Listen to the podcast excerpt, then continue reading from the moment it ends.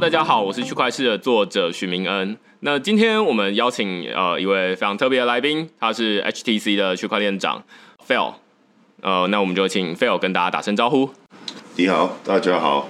今天其实我们不是在录音室录音，所以你会听到音质有一点点不一样哦。那就请 Phil 就是自我介绍一下好了，就是我可能研究所是在美国读的，第一家办的公司在两千零五年是电子书的公司，做一个双荧幕 e e ink e book，在两千零七年啊卖给了 Barnes and Noble，嗯。就美国的一个书像书店。对，那时候我们也是用 Android 的系统，我是两千零七底，两千零八出 HTC，嗯。我在 HTC 我就是就 work on 的第一个 Android 的 phone，嗯，因为那时候正好是第一支 Android 手机正对，那是要问世，两千零八的大概九月出的第一个呃 Android 的手机，嗯。呀所以我大概 work on Android 的手机从零两千零八到可能呃一二年，呃一一年一二年在呃 HTC 就呃开始呃做比较多这种 business development 跟 corporate venture，嗯。就是可能我比较往外看投资，不管是洛杉矶或是旧金山这这两个地方啊，做很多的 BD，然后我们那时候做的一些投资，所以有一家公司叫 SoundHound，有有一家公司叫 Beats，嗯。可能大家比较熟，然后还有耳机公司嗯 Beats。，OK，到了两千一四年，其实一二一三年，因为做投资往外看，就会比较看比较多其他的手机以外的东西，手机以外的东西。然后我可能到了一三年就开始看 VR 这一块，一四年开始接触很多在做 VR 的人，就觉得这 A HTC 可以考虑这一块。Anyways，long story short，那时候就有一个人叫 Charles Huang，他是我之前我们有做一个台湾戏骨帮的一个、呃商业周刊的一个 story，这个 article 里面在讲很多在戏骨成功的台湾人。嗯 OK，包括这个 Steve Chen of YouTube，嗯，包括 Kevin Lin of Twitch，嗯，然后 Charles Wang 也是一个，Charles Wang 他做了就是很有名的游戏叫 Guitar Hero。那基本上呢，这个 Valve 这一家公司，做这个呃 PC Online 这个 Portal 的公司呢，就找了 Charles 做硬体。Charles 去看了之后，觉得哦 VR 真的很有前途，找了我说：“哎，你们不是也有在看？”所以 Vive 的原来就是这样子。从 Android 手机，然后接下来开始做 VR，然后我知道就是 HTC 的 VR 的 headset 其实也是 build up 这个 team。他们搭上了 Valve 之后，然后 Peter 那时候周有明那时候 CEO，、他也对 VR 非常的兴奋。我 VR 第一次看也觉得是很有前途，可是，在 VR 这一个领域里面，我们决定我不想要当一个 operator，我比较想要做一个 investor，所以我二零一五年就离开。然后成立一个 VR 跟 AR 的一个 fund，叫做 Presence Capital。然后另外一个有两个 partner，一个是其中 Farmville 的一个 founder，第三个也是做 gaming 的。我们三个人就呃成立了一个基金去投资。嗯。那一个 seed fund，我们投资了大概现在四十二家 VR、AR、AI 的一些公司，大概有五家公司已经 exit 了。呃，其中有一个卖给这个 Pokemon Go，卖给了 Lyft。卖给了 Adobe，还有卖给了 Intel，、所以我大概二零一五年到一八年都是做投资。可是当时成立了这个基金不久后，也参与了在香港的另外一个创投，嗯，叫 Horizon。微刚，对，Horizons 呢在香港是李嘉诚基金会下面的一个创投，在那边担任呃算是比较 deep tech 的的 portfolio。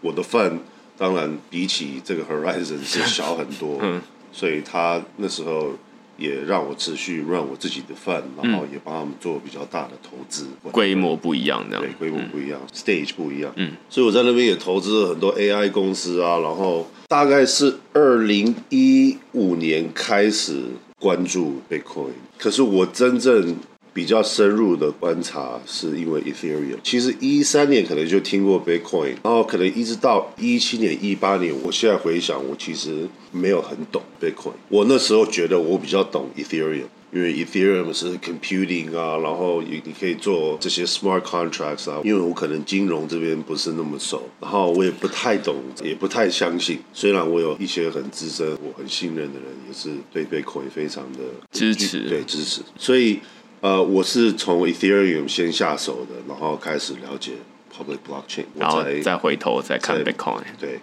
才比较懂 Bitcoin。所以现在和很多人，我跟他们聊，呃，他们不懂 Bitcoin 或是不懂 Ethereum，我其实非常的了解，因为我那时候是一个 professional full time investor。我现在回想看，我那几年，我觉得我也没有真的搞懂。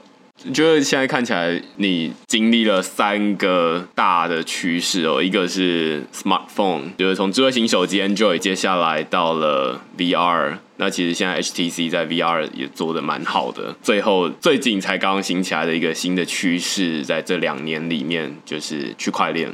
对某些人来说，我会觉得说你是一个指标啦，就是你在哪里，就代表那个地方看起来有一些成长的空间、潜力这样子。的是环境跟很幸运了。我为什么会提到台湾戏骨帮？因为呢，我看到在戏骨有很多成功的这个创业家，一半以上成功的都是 immigrants。台湾人在戏骨成功的也是蛮多的。如果你比起台湾人跟日本人、韩国人，甚至中国人，台湾在戏骨成功的比率是高很多。因为你今天要我讲。日本或者是韩国，或是甚至中国，在戏骨成功的创业家，嗯，我讲不出几个。可是如果你讲台湾人，你就可以讲 YouTube，你可以讲 Twitch，你可以讲有有非常非常的多。我为什么要讲这个？是因为从外面看到，哎，好像我做什么，然后走在一个前端，可是。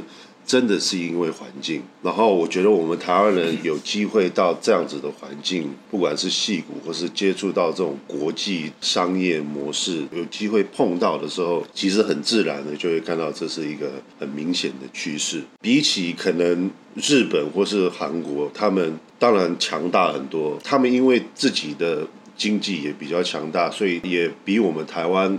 封闭，所以他们比较会融入戏骨的一些创新。如果你是一个日本人或是一个韩国人，大学毕业，Stanford 或是 Berkeley，你如果回去日本或是韩国，你会有一个很好的工作这样子。那所以他们就会选择一个比较确定的路。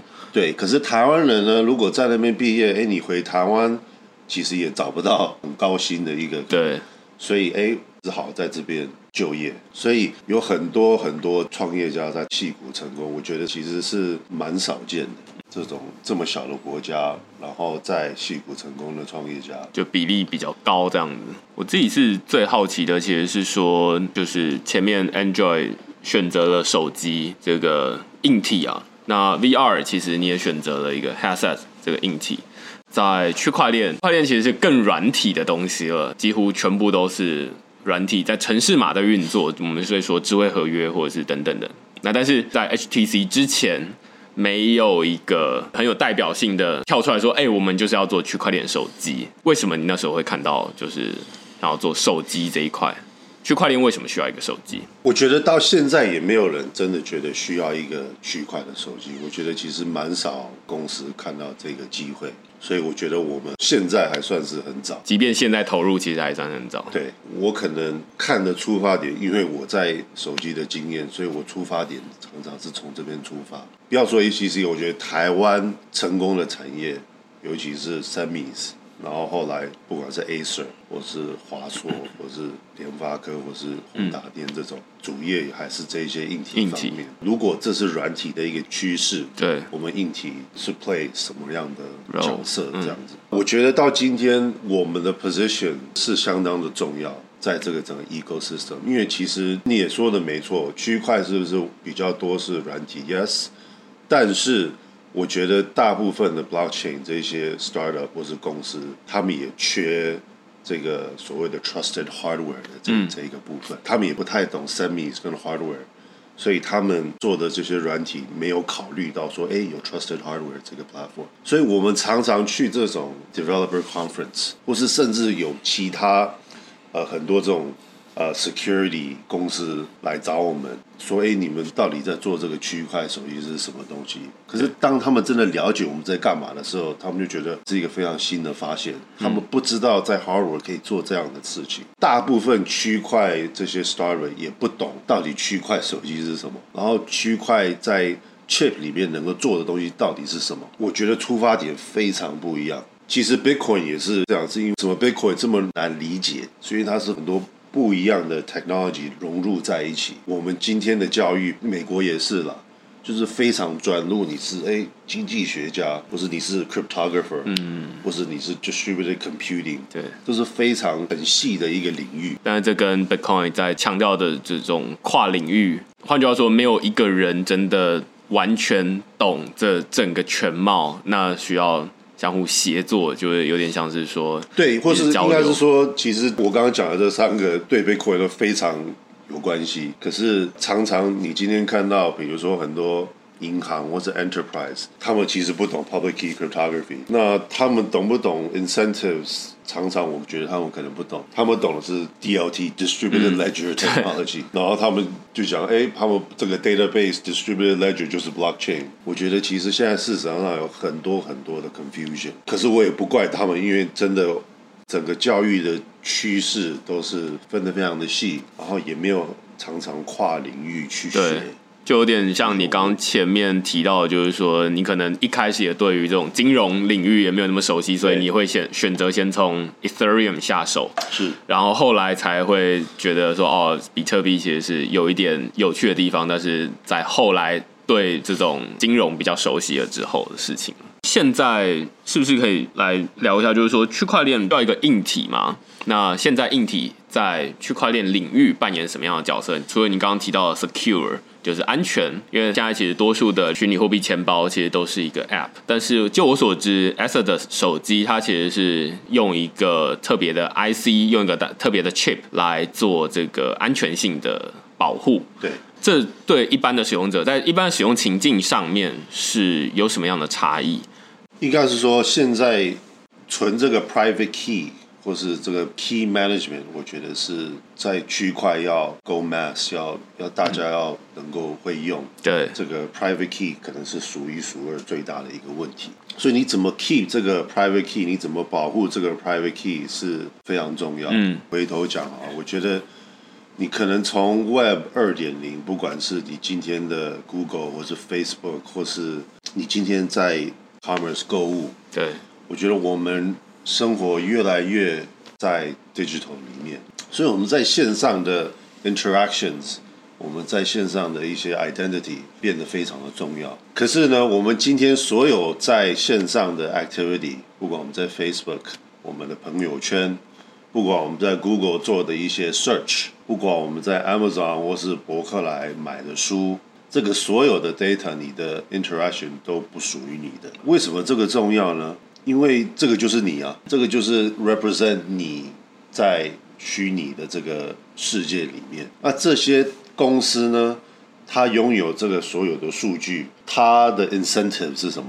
就回到 incentive。那这些大公司的 incentive 当然是，哎，我需要赚更多的钱，我需要呃让你 search 更多，对，或者让你花更多的时间在 Facebook，我这样可以赚更多的广告钱。所以他们找到一个 business model 就是广告。就是呃，那我拿你的资料过来销售，或者是说就是做分析这样。所以没有 Bitcoin 的话，其实我们完全没有，就是所谓在虚拟世界里面一个人能够拥有一个 digital asset 的概念。因为有了 Bitcoin，人家才了解说，哎，你 own 一个 digital asset 到底是什么意思？那这个意思当然就是说，哎，如果我今天 own 了这个 Bitcoin。我给你这个 Astro 这个 Bitcoin，然后我就没有 Bitcoin 了嘛？对。然后这个 Bitcoin 就是你的。这个在软体里面，在 Digital 其实是非常 foreign 非常生疏的一个 concept。为什么？因为当然最有名就是 Steve Jobs，他做这个 iPod，我可以 infinitely copy 很多的音乐嘛。今天我听这一首周杰伦的歌，然后我可以传给你，然后我们两个有同个 copy。当然 Bitcoin 就 solve 了这个算是 double spending 这这个问题。可是呢，你今天要 own 一个 digital asset，或是 solve 这个 double spending problem，也就是来到这个 public key cryptography，然后就是到最后会推到你需要 own 一个 private key。那这个 private key 呢，不能在 iCloud 里面，也不能在 Microsoft Azure 里面，也不能在 Amazon Cloud 里面，因为如果在 Cloud 里面，这个 private key 就不是你的。Bitcoin 里面最最有名的 Andreas is not your keys, is not your Bitcoin. Key 呢，就是你的 digital ID。 你的钥匙去证明说这个 digital asset 这个 Bitcoin 是属于你的。我们 Exodus 出的时候也不是属于 HTC，我们 HTC 宏达也没有你的 private key 在云端里面。我记得我们刚出的时候，有一个 Bitcoin Magazine 的记者来访问我，他问我他是故意要设陷阱的一个问题。他的问题就是：OK，你现在 private key 在手机里面存在硬体里面，那如果我手机掉了怎么办？然后我就跟他讲我们 social key recovery 这个 mechanism。他讲一个故事，就是他在中国呢，那时候其实中国有几个大厂商也在讲这个区块手机，他们其实也没有做。对，他们呃，因为因为 marketing，anyways，他有去访问他们，然后这一家中国的厂商呢，他就去说，哎，那手机掉怎么办？private key？那这家中国的厂商就说，没问题啊，我们云端里面就帮你 recover 就好了。你这样的回答就知道你完全不懂。Key 的重要性，对你完全不懂 the difference between ownership, custody, you know, non-custodial 这些东西。今天其实，在区块里面，其实可能九成以上的也没有 own 他们自己的 key，大部分的 key 也是在 exchange。有多少人真的有 accident 或是 Ledger 或是 treasure？可能百分之五吧。甚至更少，所以其实 key 这个东西，you know，is the key to 这个 blockchain 能够成功。那会不会成功，我们到今天也不知道。那我觉得我们尝试的是，第一步是把这个 private key 存在手机里面。可是你能够做的东西，从这个所谓的 TEE Trusted Execution Environment） 这个东西，which is 我们 private key 就存在那里。可能大家比较了解的是，你今天。sign into 一个 service，每一个 service 都需要一个 username 跟 password，、嗯、可是这个 username 跟 password 其实也不是你的。可是 private key 应该要颠覆这个 concept，你 sign into any service。你应该就是用你的 private key 或是 some DID 去 sign in，所以它这个 model 就完全 相反是说，你今天 sign into service 是 server 去 authenticate 你这一个 user。那其实我们在 build Web 三点零是把这个做相反，是我们 client 要一个一个去 authenticate servers，、嗯、而且我也可以 revoke，所以这个空权就回到了 user。对，从刚刚讲到现在又扣回来原本的你要说的东西，就是说在数位的世界里面，我们花了很多时间。对，有的人可能超过一半的时间，像我每天就是起床之后我就开始用电脑，睡觉之前我还在划手机。所以其实大家有超过一半的时间都在网络上面，但是网络上面我们的这种行为的记录或者是产生的 data。都不是我们自己的。觉得如果把它套回我们的实际生活情境的话，会比较好理解。就是说，如果你早上搭公车，然后走去 Seven Eleven，然后再走去图书馆，然后再走去不同的地方，理论上应该是只有你自己知道你走去了哪里，然后你的行为到底是什么。但是其实现在在网络上面未必是这样子，而是说除了你自己知道之外，但是这些资料其实是，例如说 Google 或 Facebook，他们透过一些 sensor 去抓你的资料，所以他知道说，哦，你在那个网站上面，比如说用 Facebook 登录了某一个东西，例如说你去虾皮或者是你去淘宝买东西，那于是他就知道说，哦。你在那里，这有点可怕，有点 creepy，有点像你早上出门之后，结果 Seven Eleven 都知道你在哪里，且这些他们还会把这些记录拿来丢你广告，这当然是比较好像大家觉得还 OK，就是哦觉得我有被服务到，但是如果这背后可能是有一些，例如说政府或者是想要追踪你这些记录的话，那这可能是让大家会比较觉得可怕的地方。现在有很多的 statistics 看到说，你今天。你上 Google 搜寻的东西，往往是非常 personal 的 search，往往呢是你不会跟你最亲近的朋友，甚至你我老婆或者我爸妈讲的事情，可是你却会跟 Google 讲，而且很信任，very comfortable 去 share。所以呢，为什么今天 Google 或是 Facebook 可以号称比你了解你自己，或是比你周围亲近的人了解你自己，是因为你给了他们这些资讯。然后比较可怕的地方是。这也是我为什么进区块的一个很大的原因，是因为这些 AI 的公司就是用大数据去分析，所以他们为什么可以比你更了解你自己？因为他们就是用这些 big data、big machine learning 的这种 AI 去更了解你最深入的最私人的想法。我也很鼓励大家看呃最近一个 Netflix 的一个纪录片叫《The Great Hack》。嗯。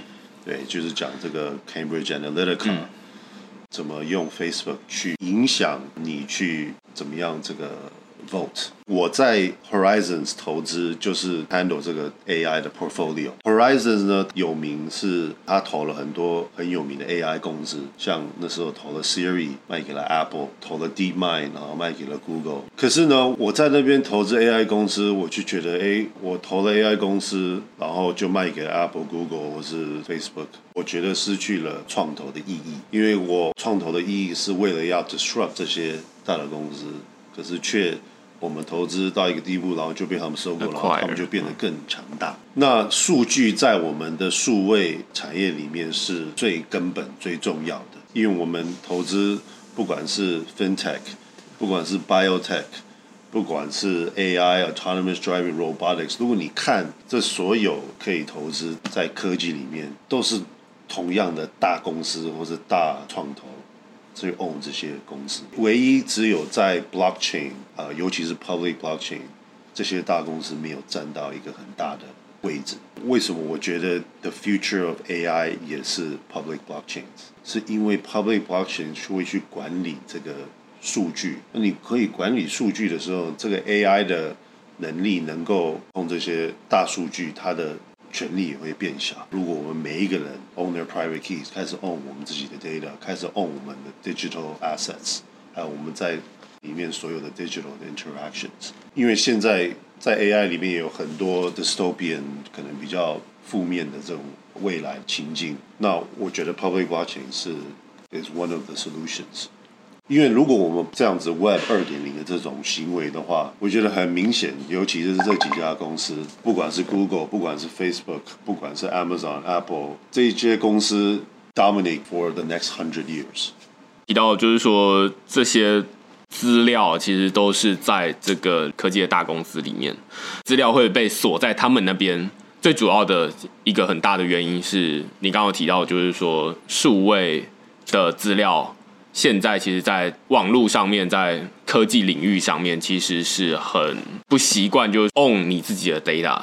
这个在科技领域其实是一个全新的东西。就是如果我要交易，我要把这个东西给你的话，其实正常来说，在传统的科技领域是要做一个 copy，而不是哎我的东西给你，然后我的东西就消失了。这个东西其实我最近把它称为叫做数位的去中心化。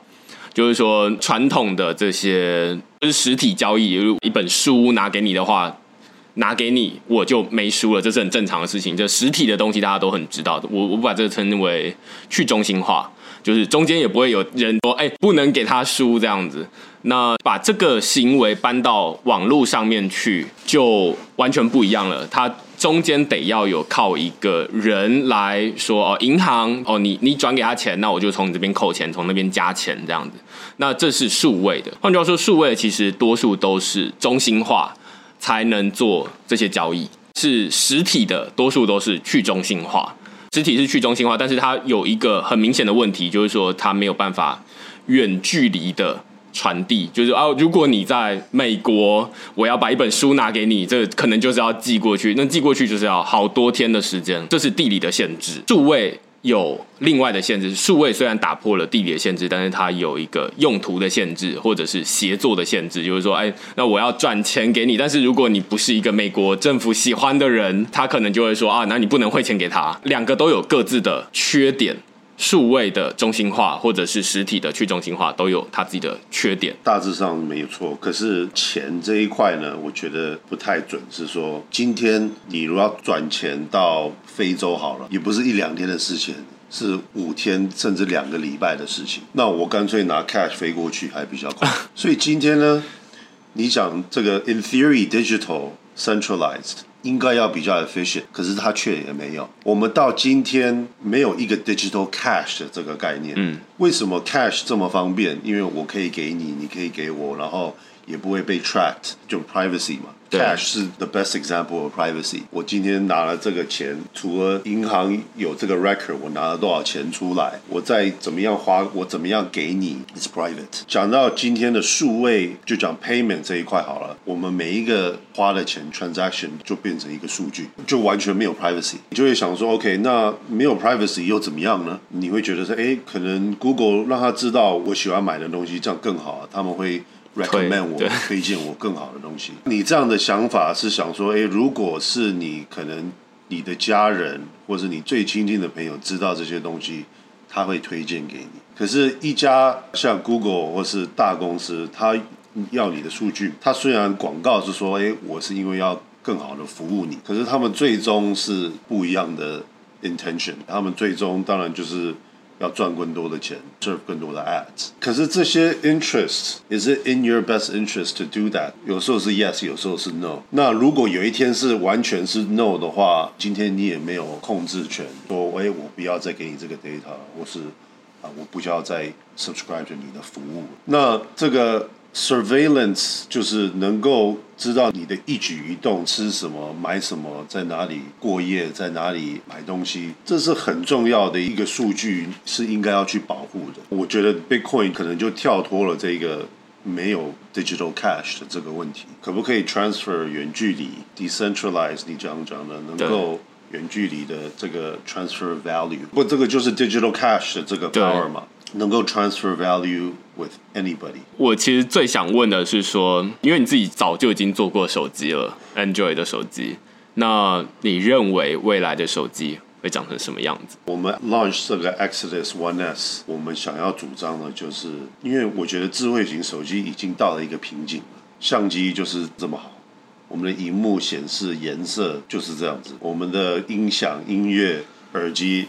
也大概就是这样子。那接下来是什么呢？所以我们 launch 这个 Exodus One S，我们要主张的就是智慧型手机的这个演化，就是 from smartphones to crypto phones。那为什么 crypto phones 重要呢？就是说，OK，smartphone 到了这个瓶颈，我们接下来我们在数位或是在网络或是在 digital，我们接下来的 interactions，现在最根本的就是。Ownership 跟 security，然后 the ownership of digital value，我同意是非常 abstract 的一个 concept。可是你当有这个 concept 之后，才有可能去做这种所谓的 Web 3.0，可能 Ethereum 主张的，我们接下来可能谈的一些这些。application，我们刚开始谈谈的，不管是 MakerDAO 或是 Compound，对这种 decentralized finance 的东西。可是最根本的就是说，我今天假如说我是一个做咖啡店的，我今天要到一个很特别、没有人买过咖啡豆的地方，可能非洲的 Zimbabwe 啊，嗯，假如说，哎，我搭上线了，我认识了这一个，然后他有办法寄这个豆子给我，我没有办法寄钱给他，他没有银行。OK，就算他有银行好了，我今天要。怎么用台币是换成美金吗？再换成 Zimbabwe 吗？这个中间要经过几家银行，可能七八到十家银行。到最后，我的 remittance fee 会是 twenty thirty 甚至四十趴四成你的 cost。嗯这个呢，就表示说，今天我没有这个自由跟任何人做交易，或者是说平等的交易，平等的交呃，或是 I can't exchange value。我我今天没有办法，我没有选择，或是我的选择变得非常的少。我的选择是咖啡豆的农夫要有一个正统的银行。账户，然后这个银行呢，需要有跟另外一个银行，台湾的银行或是美国的银行有一个 relationship，有一个 channel。这个为什么今天有所谓 two billion 四分之一的人以上没有 bank account，underbanked 就已经可能是一半。嗯，比如说美国好了，美国已经是最发达的一个国家，美国也有 eighteen to twenty percent 的人没有 bank account，为什么呢？这个就所谓是 underbanked，嗯，他们 they have no access to finance，嗯，所以今天这 eighteen percent 的人。假如你要跟他买咖啡豆的话，你没有办法跟他买咖啡豆，所以你的合作、你的创新、你的这种 combination of innovation 跟 business 就缩小，就受限于金融的基础 infrastructure 是 Bitcoin。然后当然我们想主张的就是 changes all that，因为现在每一个人只要有一个手机，你就有了这种 access to 所谓的 universal basic finance，你就有最基础 finance 的 access。这个只是第一步，可是我觉得光做到这一点，整个创新的这个环境跟创新的这个 possibility 就翻倍。这个就是网络最 exciting 的地方，去做这种。没有人想过的 matchmaking。刚问说未来的手机长成什么样子，这是我自己想了好一阵子之后，觉得这可能是最适合、最关键应该要问你的问题，而且你也最有资格回答这个问题。其实我我不知道你本来的这个这次的这个是就是 slogan 或者是主打的标题，其实是从 smartphone 到 crypto phone。我觉得这这有点让我觉得哦，我好像正好打中了这个需求。那就我目前所知啊，就是说 Exodus One S 有一个让大家觉得很不一样的地方，在于说，其实你刚刚有稍微提到，就是说你的手机里面只要存一些有 value 的东西，但是有一些其实你不需要存在手机里面的。你就可以丢到网络上面去。对大家来说，现在是所有的，例如说我的照片，我的包含钱，其实就是手机里面的银行的 app，whatever，不知道它到底钱存在哪边，但是我可以用手机控制得到。但是你好像现在想要在这只手机里面区分出两种不同的 digital assets，有一种 digital asset 是跟钱有关系，就是跟资产有关系的，对对对。那另外一种可能，例如说像是照片，或者是讯息，或者是有一些就是比较不重。要你可以到处 copy paste 无所谓，不像钱，就是你没有办法 copy paste 的东西。那现在看起来好像是两种不同的东西，所以传统的 smartphone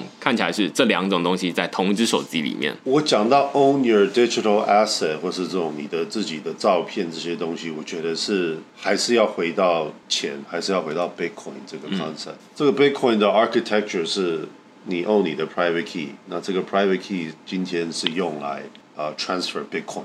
那我们只是想要用那个同样的架构，这个架构也是三点零的架构，所谓的 Web 三点零或者 Decentralized Web 的这个架构，让你以后去发展其他的可能下一个 Dropbox 或是下一个 iPhoto 或是 Google Photo，它其实是用这个架构去让你 own 你的 photos，嗯，让你 own 你的啊网络行为，让你 own 你自己购物的行为。或是你朋友圈的这个 social graph。那今天我们只是先做这一块，那我们也在 partner with，比如说有很多以太坊，他们在做这些 own your photo 啊，或者 own your private chat，可是根本还是需要从这个 private key 出发。我们其实最 focus 的两个 blockchain。还是 public blockchains，可是是 Bitcoin 跟 Ethereum。我们想很深入的把 Bitcoin 这个产业链做起来，我们也很想把这个 Ethereum 这啊所谓 smart contract 的这个 public blockchain 给做出来。我们现在 focus 的就是这几个 public blockchains，我们现在还不会去碰这些 private 这些 blockchains。我想要接着问，就是说 crypto phone 跟 smartphone 最主要的差异在哪里？第一是 private key 这一块。就是你有一个 digital 的 identifier 或者 ID 是属于你的，那这个是你的 key to owning 你的 Bitcoin 或者 Ethereum blockchain 的东西。可是将来也是让你能够 encrypt 跟保护跟 own 你以后所有的 digital interactions，不管是照片，不管是 chat，不管是音乐，anything，就是 back to 这个 ownership 或是 control。但是这样子的应用还没有很普及，这样子。但是至少要先有第一步，是说你要有你的 private key。对，可能 Brave 也是一个很好的例子，嗯，对不对？Brave 也是尝试着去把这个 publisher user 跟 advertiser 这个 relationship，把这个 power dynamic 稍微调整一下，让这个 ecosystem 会有一个比较健康，而不是一个 publisher 去掌控所有的权利跟呃数据。我觉得你讲没错，就是说现在还没有很广泛的运用，可是我觉得可能有很多像 Brave 这一类的，像 MakerDAO 这一类的，当然 Bitcoin 跟 Lightning。开始这些这个 community 在 build 下一代的这一类的 interaction，所以为什么这个是 the next internet 就是这样，就是它从 value 开始，可是你这个 value 之后，你的 smart contract 也是 can do business or 有 any kind of business logic with anybody 的时候，这个创新是就是完完全的打开。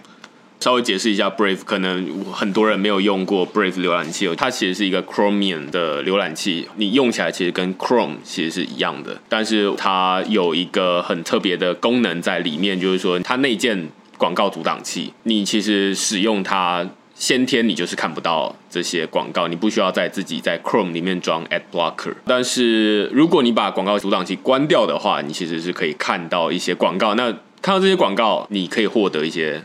BAT 代币的收入，于是这就让大家会觉得说，哦，原来过去是强迫你看到广告，然后你也没钱拿，现在是你本来就不应该看到广告，但是如果你愿意看到广告，那很好，那广告商愿意付你一些钱，这样当然就是透过 BAT 这个代币的方式来赚。那所以，可是现在有一个很大的问题，就是说广告商常常也不知道他们丢这个广告是不是到对的族群，因为在数位里面很容易作假。为什么今天我们在 digital 在 internet 很大的问题就是假新闻、做假账啊，这种 phishing 这种 fake ads，当然也有很多 fake big data、fake statistics，这些都是很容易去作假，所以这些广告商也不能真的知道，哎，我今天丢了这个广告。给一百万个人看，这个一百万真的是人吗？他们真的有看到吗？所以就产生了一个非常不健康的一个恶性循环。那 Brave 呢？它的 background 又是他以前做 Mozilla 啊，又是这种比较 open source 这个理念的。那他想要去 rebalance 这个 power dynamics between 广告商、publisher and user，主要是这个 relationship 现在非常的不健康。那 Brave 呢？我觉得是其中一个很棒的一个 experiment 跟典范。对你刚刚提到很不健康，其实就是最近那个 Chrome 终于开始把这个盖板式的广告拿掉，就是说那不能这样子盖。如果现在这些浏览器没有在做这件事情的话，这其实情况会越来越恶化。Brave 浏览器它就是从一开始就做完全不一样的思维，就是说你先天就不应该看到广告，你要看到广告，我们再来做其他的事情，透过 user 的转变。来改变整个生态，这样对，其实 Brave 是一个很好的例子，就是说你要先有钱包，或者是说你要先有 private key，你才能拿到 BAT 的代币，这样是。接下来其实有两种可能，就是一种是既有的这些服务。YouTube，它突然哪一天突然想说，哦，那我要开始做 decentralized 的事情了。那另外一种当然是新创，就跳出来说啊，那我们要做 decentralized 的版本的 YouTube。那你觉得这两种未来更可能发生的是哪一种？例如说，现在 Facebook 它其实就是跳出来说，哎，那我们主导一个 Libra，这比较像是在应用生态系上面了啦。那比较可能出现的是哪一种？另外一个是你觉得最应该要最早出现的是？我觉得过去几年呢，可能去年大家。强调的就是就是 apps decentralized apps，所以那时候常常讲这种 decentralized Facebook 啊。那说老实的，这个呃运用没有很广，然后它还不够成熟了。那我觉得可能到了今年，这个 DApps 的这个话题就转成了这种比较 decentralized finance DeFi。那我觉得近期呢比较成功的，呃，我们刚刚有聊到了像 Compound。嗯，像 MakerDAO 这一类的 applications，我觉得在 Ethereum 算是开始，你可以看到有一些成功的例子。如果你问我什么样的 application 是未来的，我当然自己有很多的想法。可是我觉得在这方面，我的想法不是最重要的，因为我们是 provide 一个 trusted hardware 的 platform，那我们是想要 partner with 这些不同的不同的 public blockchain 的 app DeFi dApps 去发想。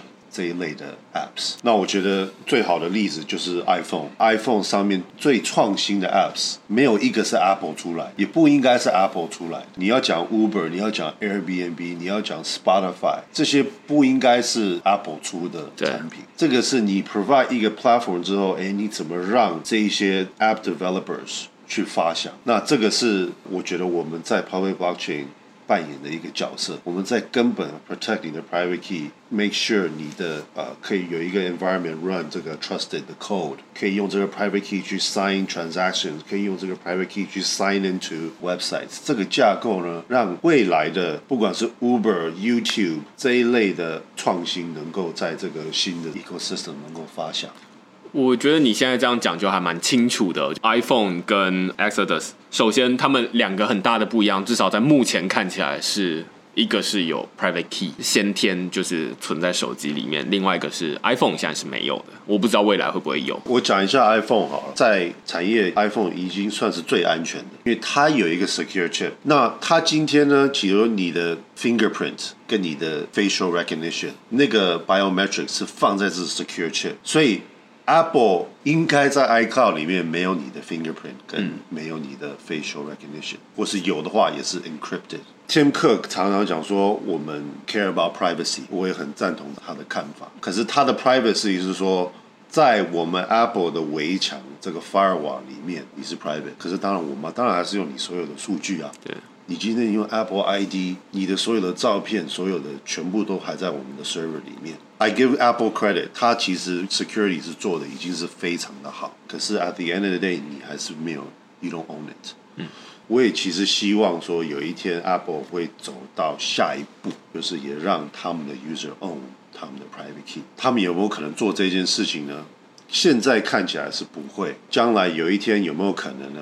这个 iPhone 也变成一个 crypto phone，我觉得是有可能。可是他们，尤其是这一些有很大的 cloud business 的时候，这个就是 innovators dilemma。今天我 Web 二点零最成功的例子，就是要 own 你的 data。对 Apple 有很多的数据，Google 有很多的数据，Facebook 有很多的数据。你觉得有可能这些人就很轻易的把钥匙还给 users 吗？我觉得这个完全颠覆他们。最根本赚钱的一个 business model，所以需要找一个没有 cloud business 的一群公司或者一群人，能够主张把这个 data ownership private key 给翻转的。我觉得 public blockchain 大致上都是这一类的这种 startups 跟创业家。所以现在看起来就是说两种，一种其实呃，我觉得 a s o d 现在手机里面内建其实有很多。跟传统 Android 手机或者 iPhone 里面内建的 App 很不一样的地方，例如说 Brave 浏览器就是其中一个。之所以会有内建 Brave 浏览器，当然是因为它符合了需要有 Private Key 的这个需求。那但是其他的 App 就可能没有。我觉得这可以从一个 Ecosystem 的角度来看，就是说 Exodus 扮演一个角色，这个角色里面基本上就是说，因为最接近使用者，使用者直接拿着这只手机。但是里面到底要内建哪些 App？有某种程度有点像是你们推荐，就是说，哎，拿这只手机使用这几个 App 可以发挥它最好的效果，而且你还可以同时享受到你刚刚提到 Web 三点零的一些好处，就是说你可以掌管你自己的数据。这样过去，如果它是一只没有 Private Key 的手机的话，你的资料就是 Apple 有一点，Google 有一点，Facebook 有一点，然后其他的 Netflix、Spotify 各有一点，这样看起来是两只手机最大的不一样。也是 smartphone，我们可能觉得它是代表 Web 二点零，跟 crypto phone 代表的是 Web 三点零最大的差别。对，可是我觉得可能从一个 Web 的角度，我觉得这样想是没错。可是这个所谓的讲法就没有碰到钱 Bitcoin 这一块，所以我觉得这个 crypto phone 是打一个基础 for Web three point 可是也完全开了一条路 for money。For digital currency, digital cash 这个 Internet of Value，我觉得这两个是不太一样的。对，为什么常常人家会说 Bitcoin 是 blockchain 一点零，或者 Ethereum 是 blockchain 二点零？You know，我觉得这是其中一个原因。可是这两个路其实不太一样，针对的东西非常不一样。因为这个 Bitcoin 它针对的是 central banks，它针对的是 value 跟 trust。那这个针对的是比较是现在 Internet 的一个大的问题，就是 data。跟 Web Internet 的一个问题，可是这个 crypto phone 却是这两条路的一个根本的基础。我同意这样子的分类哦，因为呃，我最近也有看到一些就是分类，看起来 blockchain 在这个领域上面的应用，最主要就是这两种，一种是它先天就有价值的黄金或者是钱这部分的东西，那 Bitcoin 当然是其中一个最有代表性的东西。那另外一个就是有价值的 data 或者是有价值的文件啦。那其实有很多不同的，例如说，有的人是照片很有价值，或者是他的发明研发的记录，那这些东西未来他要申请专利，那所以这些东西对他来说就是很有价值。最近我写了一篇文章讨论电子发票，这发票可以报账，那报账的东西就是有价的文件嘛，那这个东西它可以上链。你说发票跟黄金可能就很不一样了。黄金先天拿到到处都有价值，但是报账是看人的。对，这两种都可以用区块链来做一些改变，但是 fundamental 就是它的基础其实是你要有一个 private key，你才能使用这些应用。如果你的 private key 其实也不是你自己的，那这些 data 其实也不是你自己的。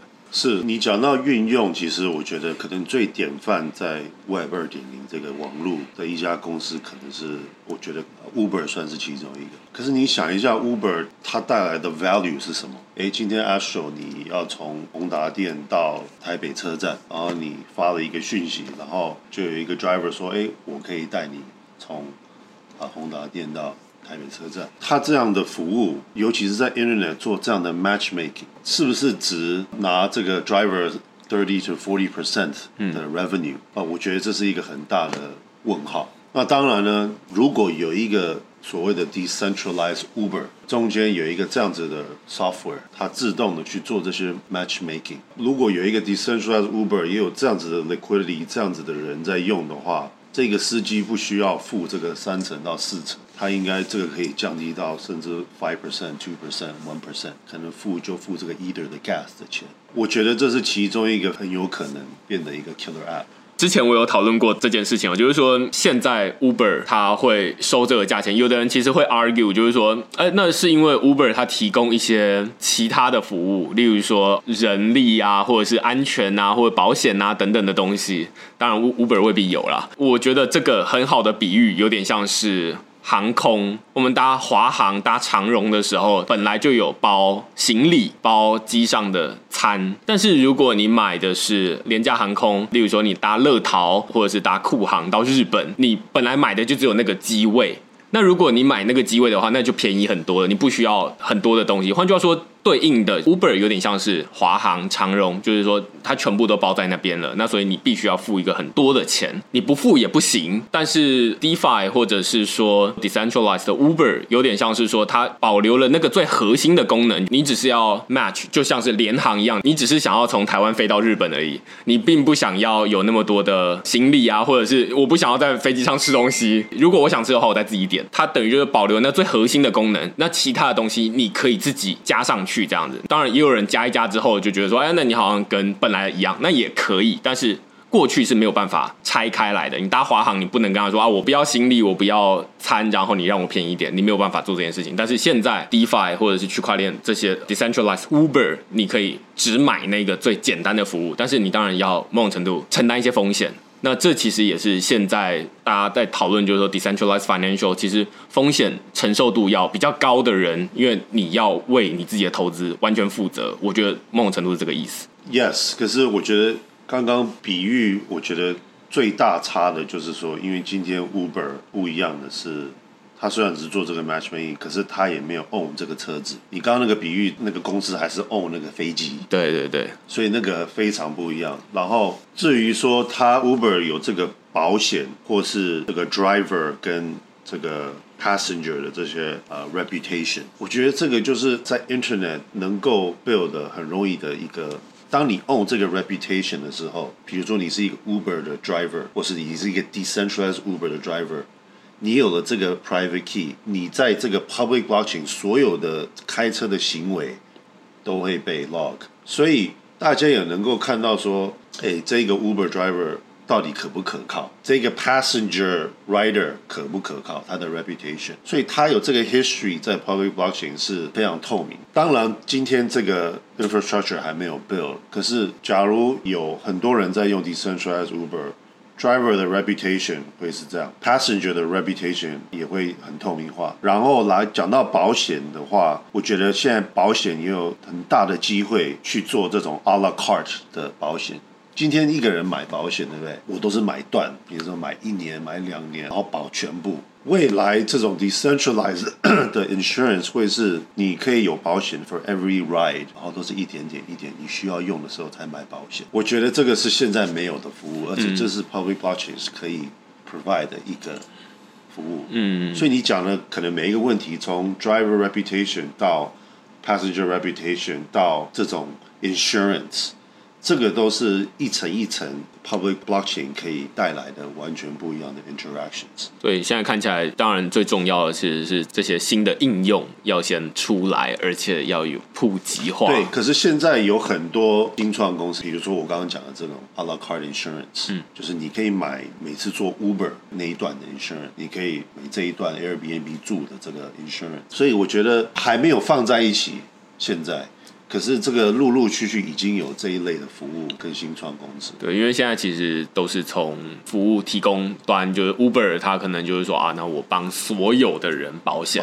那但是你没有办法从乘客的角度，就是说，哎，我只保这一段这样子，因为这太琐碎了。但是区块链适合做这件事情。那当你保所有的人的险的时候，你就成本要提高。成本提高，然后也不透明，然后我今天一个消费者，我也不知道我在付什么钱，然后这个钱到哪里去，到底是干嘛的，我也不懂，我不懂他们用大数据算出来这个 insurance 的 rate，那当然他们算出来的一定是他们赚钱了，不是真的来保护这个消费者，这个就产生了一个不平等的这个 contract。那我觉得这种一个 decentralized Uber 能够比较。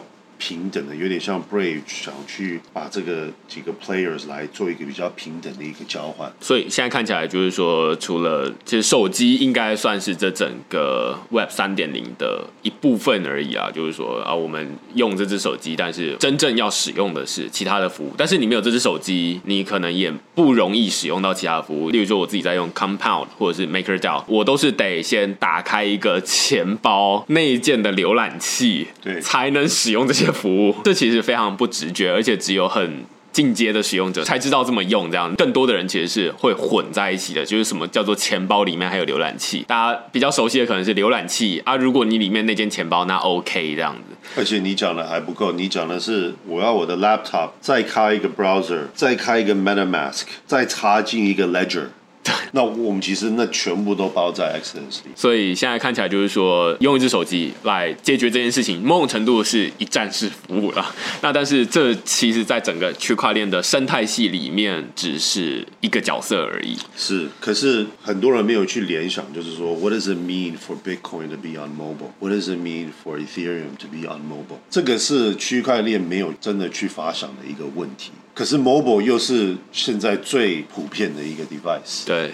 可是没有真的去想说，哎，Bitcoin 在 mobile 能够做什么？Ethereum 在 mobile 能够做什么呢？因为现在这些 run 一个 node 都要在一个桌上型电脑 desktop 啊，或是 laptop 啊，或者 desktop 啊，然后大部分的 transaction 都还是在云端啊，不同的 exchange 啊。所以 what does it mean for Bitcoin to be on mobile？这个就是我们要去探讨的一个方向。所以 Exodus 里面其实是内建一个 Bitcoin 的 node。是这样吗？哦，对，我们新的 Exodus One S，我们就是要能够让你 run 一个 full 的 Bitcoin node。一个 Bitcoin node 是什么呢？就是所有 Bitcoin 所有的 transaction 都是在这个 ledger。那这个 ledger 你可以 download 到一个 SD card。这个为什么重要呢？因为你今天你要想说钱到底是什么？钱就是银行说你有多少钱。就是你有多少钱，所以银行有这个 ledger，他知道 a s h e r 有一百块，知道 Phil 有两百块，可是 ledger 在他那边哦。我说今天 a s h e r 你说的不算。我说的也不算，就只有这个银行说的算，只有他有这个 ledger。那 Bitcoin 是什么呢？Bitcoin 是我们每一个人都有这个 ledger，所以你说的也算，我说的也算，啊，我们大家需要同意。这个 Bitcoin 从两千零九 launch 到今天，每一个 transaction，everybody has，如果你 run 一个 full node，你就有这整个 ledger，所以。为什么是 trustless？是说我不需要去靠一个银行跟我说谁有什么多少 Bitcoin，这个 Bitcoin 谁传到谁，我自己可以 verify。这个 replace 了什么东西呢？这个 replace 了今天银行做的所有的所谓的 KYC 或是 accounting 或是律师来说，哎，你到底可不可以开账户这一个东西？所以如果你要讲到这个 automation 的话，我觉得 public blockchain 是 automation 最好的一个典范，因为它 automate 很多 middleman 在做的事情，smart contracts 也是想要 automate 很多这些事情。所以为什么 public blockchain 我觉得是今天讲说，哎，不管是能够更普及化，让人家 access finance，是因为这个 ledger 这个 smart contract。它能够取代的很多的人工，它取代的东西就把它自动化。我自己认为这个看起来是两个极端啦，就是说两个点。那未来可能是在这中间的其中一个点，Bitcoin 它可能是。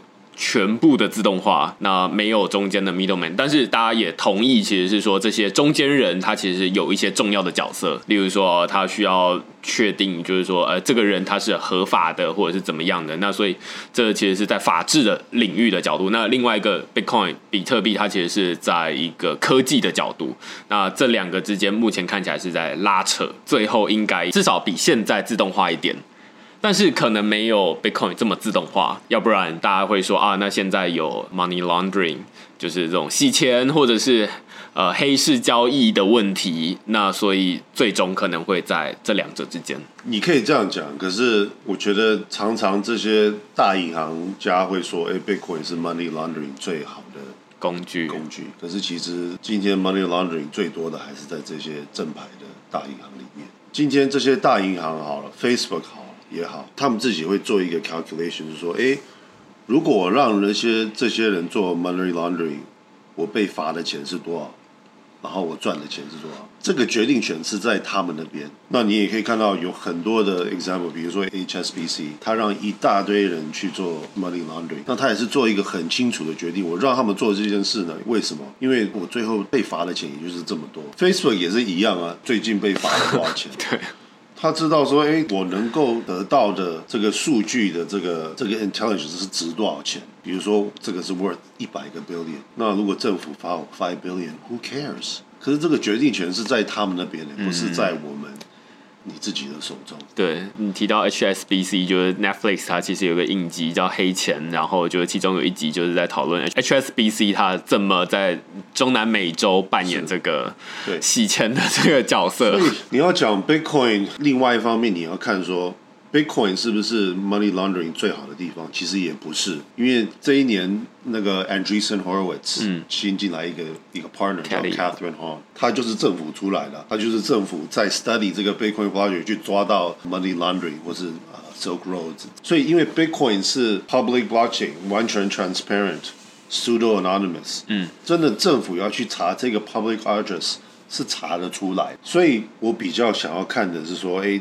这个 Bitcoin 或是 versus central bank 是不是中间有一个 balance？我会比较倾向 no，just 你要让 anybody who wants to exchange value 让他们去 exchange。然后这个 risk 呢是 whatever technology we build on this in in this world 都有这样的 risk 啊。不管你做什么样，你要讲说，哎，我今天做了 WhatsApp，那你让 WhatsApp 让人家随便谈他们好的事情或是坏的事情，对，这个你要去防止吗？ 对，对不对？Is it really the role of Facebook 或是 WhatsApp 去 censor 这些内容吗？我觉得这也是我们今天很大的一个问题。我觉得其中一个就是很好最近的例子，可能就是 Telegram 在香港的运用。对对对，那他们现在就是说，因为他们需要有这样的匿名性、隐私性加密，那所以他们找到 Telegram 这个工具，多数人会觉得说，那香港人可以用这个东西来避免政府。审查，另外一部分也有人会说啊，那其实，例如说恐怖组织，它也可以透过 Telegram 来传递这些讯息。其实我会觉得这个工具看起来是一个蛮中性的东西啊，就是说有点像菜刀，你到底是要拿来切菜，还是用来就是做坏事？对对对，这是你自己决定的，但是你不能把责任都归到那个工具，说啊，那我们因为这个工具，所以我们都不能用。我觉得另外一个可能未来的一个权衡可能。比较像是这样，就是我们日常生活中，以前打电话进公司都会有一个总机呃人员接电话，他就说啊，那请问你要转给谁？在还没有总机系统的时候。那但是现在我们有总机系统了，有很多其实就是直接用总机系统来取代一个真的人。但是现在更多的其实是取于中间，就是说简单的事情你可以交给总机系统，但是麻烦的事情你当然也可以拨久找到一个真的人。两者之间到底要怎么权衡？这看起来是人跟自动化这之间到底怎么拿捏？应该可能不会完全自动化，因为它能做的事情终究有限。但是可能也不会像现在这么 labor intensive，全部都靠人这样。对了，我觉得主要的问题是说，这个自动化是用来让更有权的人更多的权利，还是这个自动化是 empowering the average day user？That's the difference。我觉得这个看起来是。也需要蛮长一段时间来解决，包含我们刚刚提到，就是说至少要先有这些基础设施，然后要有一些应用，然后大家要开始意识到，哎，为什么我的资料都变成企业的资产，而不能变成我自己的这种收入？那慢慢的、慢慢的才会，例如说像刚刚提到，就是说 iPhone 或者是其他的这种大企业，他们会想说，哎，那我们要不要来做一点其他的事情，这样子才有机会。做一点改变，现在看起来还很早，对不对？是非常早。那今天非常谢谢 Phil 跟我们讨论区块链跟去中心化，谢谢 Phil。如果你喜欢我们这集的语音节目的话，欢迎你在节目下方留言告诉我们，或者是评分。那就下次见，拜拜。